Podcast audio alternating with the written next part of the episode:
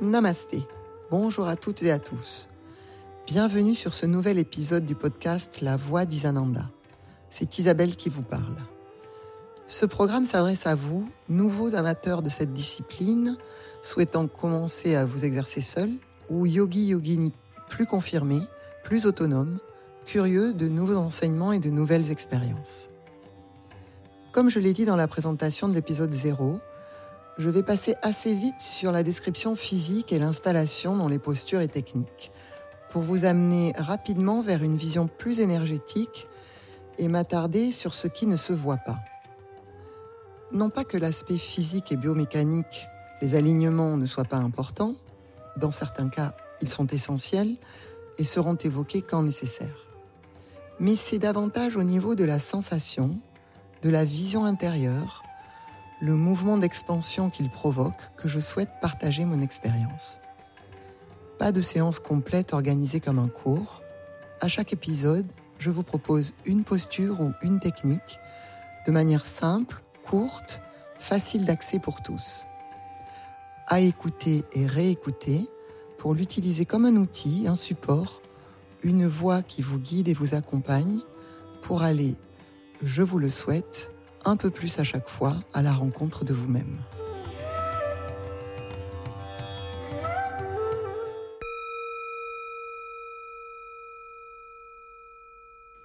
Sarvangasana, la chandelle ou la bougie. Cet épisode peut s'inscrire à la suite euh, du précédent Halasana la charrue ou indépendamment. Pour vous installer en Sarvangasana, je vous conseille de passer par l'étape de la charrue. C'est-à-dire que partant allongé, vous allez lever les jambes, aller les placer, si possible, derrière la tête, puis étirer les bras derrière vous, marcher sur les épaules pour rapprocher les omoplates en étirant les bras et éloigner les mains en quelque sorte pour euh, vous placer sur le haut et l'arrière des épaules. Sarvangasana, c'est la chandelle. C'est une posture inversée majeure. On dit parfois, on appelle parfois en anglais the queen posture. The King Posture étant Shirshasana, la posture sur la tête. Cette posture est très importante dans le Hatha Yoga, comme beaucoup de postures inversées, comme je l'ai dit dans l'épisode sur Halasana, pour plusieurs raisons. Les postures inversées ont de grandes qualités, de grandes vertus sur le plan de la santé du corps, au niveau de, la physiologie, la première chose, c'est que en inversant, je dirais, le corps, on joue avec la gravité différemment, ce qui va permettre de rénover le sang dans les jambes, alléger. Donc, euh, ça permet de résoudre ou d'améliorer les problèmes de varices, les problèmes veineux et, et les jambes lourdes. Cela va permettre aussi de libérer toutes les tensions dans la zone de l'abdomen en renversant euh, la position et le poids sur les organes, les intestins et les organes. On va là aussi amener un mouvement, un allègement et pouvoir euh, euh, permettre une meilleure circulation. Le, les jambes et le corps et le cœur étant plus haut que le cerveau, donc la circulation du sang va se rénover aussi au niveau des poumons, au niveau du cœur. Cela va permettre de rénover là aussi et de faciliter euh, le changement et la circulation du sang au niveau cardiaque, une certaine stimulation, une meilleure vascularisation des poumons, une contraction, stimulation de la glande thyroïde, très importante, et une meilleure vascularisation du cerveau. Donc sur le plan anatomique, on peut voir que déjà le corps va pouvoir en quelque sorte se rénover, se revitaliser grâce à ces postures. Permet de travailler aussi, euh, de résoudre les problèmes de descente d'organes, euh, de problèmes digestifs, de migraines. Les préventions seront pour les personnes euh, qui souffrent d'hypertension ou de glaucome. Dans ces cas-là, les postures inversées de ce type sont déconseillées. En tous les cas, à percevoir en fonction de vos sensations et ne pas insister si vous sentez euh, tout de suite une pression trop importante dans la tête. Dans euh, la tradition du Hatha Yoga que, je suis, et dans l'école de Satchidananda Yoga, on met assez peu de support sous les épaules, contrairement par exemple à l'école Ayangar, où même les élèves plus avancés vont mettre des couvertures sous les épaules pour réduire la fermeture de la gorge et l'extension cervicale. Une prévention anatomique qu'on peut comprendre, mais en même temps, elle nous prive de cette stimulation, de cette compression de la glande thyroïde et de cette stimulation, ce travail sur le chakra de la gorge. C'est un des éléments importants dans Sarvangasana, dans la chandelle. Là, nous sommes installés sur les épaules. Donc, vous montez ensuite les jambes. Une fois que vous êtes installé sur les épaules, vous appuyez légèrement votre occiput dans le sol, contre le sol, pour dégager un petit peu euh, la zone de la gorge, hein, cette pression. Placez les mains en gardant les coudes le plus serrés possible. Placez les mains dans le dos, le plus haut possible vers les omoplates. Dans la version de la chandelle, Sarvangasana, les mains sont assez haut dans le dos, donc vers le sol en réalité, alors que si vous ne pouvez pas accéder à cette posture parce que la fermeture de la gorge, l'étirement du cou est trop compliqué, vous pouvez aller vers la demi-chandelle, Viparita Karani, où là le buste est oblique, les mains sont davantage posées vers les reins et les jambes à la verticale. Dans ce cas-là, il n'y a pas d'étirement des cervicales et moins de pression et de fermeture de la gorge. C'est une possibilité, cette posture de la demi-chandelle est aussi bénéfique, hein, quasiment, que Sarvangasana, à ceci près que la stimulation de la thyroïde et du chakra de la gorge est moins importante. Donc, installez-vous, essayez de vous redresser, les mains très haut dans le dos, les mains parallèles de chaque côté de la colonne vertébrale, les coudes le plus serrés possible. Le poids du corps dans Sarvangasana n'est pas sur les coudes. En réalité, il est sur les épaules et l'arrière de la tête. C'est ce triangle-là qui porte la posture. Ce ne sont pas les coudes, contrairement à la demi-chandelle, Viparita Karani, où là, nous sommes sur arrière de la tête, épaules et coudes. Donc revenons à Sarvangasana. Vous allez essayer d'étirer les jambes vers le ciel. Donc montez d'abord une jambe à la verticale, redescendez là, puis l'autre jambe en étirant la boule du gros orteil vers le ciel, puis remontez la deuxième jambe. Installez-vous, si besoin, replacez vous sur le haut et l'arrière des épaules en essayant de serrer les coudes et de placer vos mains haut dans le dos parallèle. Étirez les jambes en douceur vers le ciel sans créer de tension. Les jambes n'ont pas besoin d'être contractées, tendues jusqu'au bout des pieds. Les jambes sont relâchées, étirées en douceur, sans créer de tension, de contraction musculaire.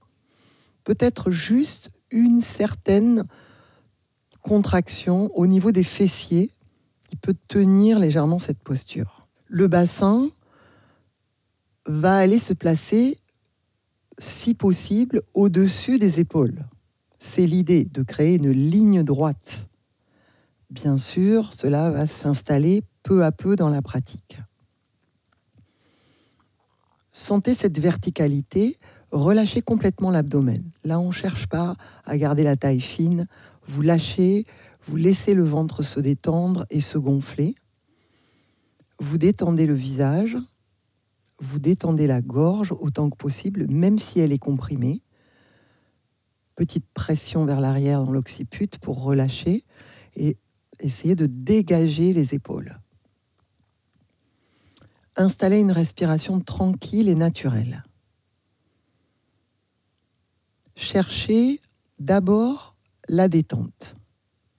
Non pas de créer une posture droite, tendue, mais comme si vous aviez des ballons attachés par des ficelles à vos chevilles. Vous avez plein de ballons et puis des ficelles attachées à vos chevilles qui vous emportent vers le ciel. La posture devient légère, comme si vous aviez presque du mal à rester au sol. Cherchez cette sensation. La posture s'étire vers le ciel avec légèreté. Si vous relâchez, que vous mettez de la légèreté, alors vous entrez dans l'équilibre. Et l'équilibre, il n'est pas contracté. Il est presque dans une forme de vacillement imperceptible. Vous pouvez étirer l'intérieur des deux jambes. La ligne intérieure des deux jambes s'étire en douceur. L'idée aussi, c'est de déplier, d'ouvrir les plis de laine, puis relâcher les fesses, comme si elles tombaient légèrement vers le sol, pour enlever les tensions qui sont dans la zone des reins. Percevez, c'est subtil. Respirez, cherchez la stabilité dans un souffle tranquille, souple, fluide détendez le visage absolument, sentez votre respiration dans les narines, le bord, l'avant des narines. Point de concentration du regard, plusieurs possibilités. Vous pouvez placer votre attention sur Muladhara Chakra au niveau du périnée, premier chakra. Fermez très légèrement puis le relâcher. Ou bien le chakra de la gorge, le point de compression, en essayant de détendre aussi et d'ouvrir et d'accueillir la sensation, la chaleur, la vibration dans cet espace de la gorge. Ou bien placez votre attention sur l'espace intersourcilier, en détendant au maximum la peau du front, les sourcils, les yeux et tout le visage. Choisissez, restez placé sur le point de concentration, cherchez la stabilité dans une forme de légèreté de détente. C'est une posture de méditation. On dit, hein, dans certains textes, que quand on tient cette posture 20 minutes, le pratiquant va résoudre la plupart de ses problèmes de santé. S'il pratique une heure par jour cette posture de Sarvangasana, il rajeunit. S'il la pratique trois heures par jour, il devient immortel. Restez. Allez un peu au-delà de votre zone de confort. Acceptez de laisser les sensations, les émotions vous traverser sans bouger sans intervenir, parce que de toute façon, ces sensations vont se transformer, vont se déplacer. c'est une posture que l'on va apprivoiser peu à peu. Au début, quelques minutes, et puis, au fur et à mesure, au fil du temps, en répétant l'exercice, essayer d'augmenter d'une minute à chaque fois. Au-delà de 10 minutes, les effets physiologiques dont j'ai parlé précédemment sont déjà en place. Et même la circulation de la lymphe se rénove et va changer comme la circulation du sang. D'un point de vue spirituel, dans la philosophie du yoga, cette posture et les postures inversées ont aussi une autre vertu. Pourquoi Elle nous permettrait de rajeunir ou de devenir immortel. C'est que au centre du cerveau, Amrita, l'élixir d'immortalité dans la philosophie du yoga, est là. Et cet élixir d'immortalité tombe goutte à goutte dans le corps jusqu'à Manipura, le centre du feu, où il est consumé. Et donc ainsi, notre vie va s'écouler, se, consumer. Donc de ce point de vue-là,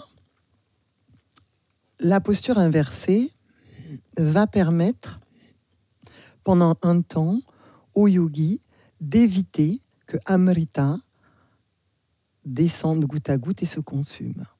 Et donc, lui fait gagner du temps de vie. Pratiquez, soyez patient, sans aller chercher l'effort, mais plutôt le lâcher-prise dans la détermination à rester dans l'exercice. C'est la voie du yogi.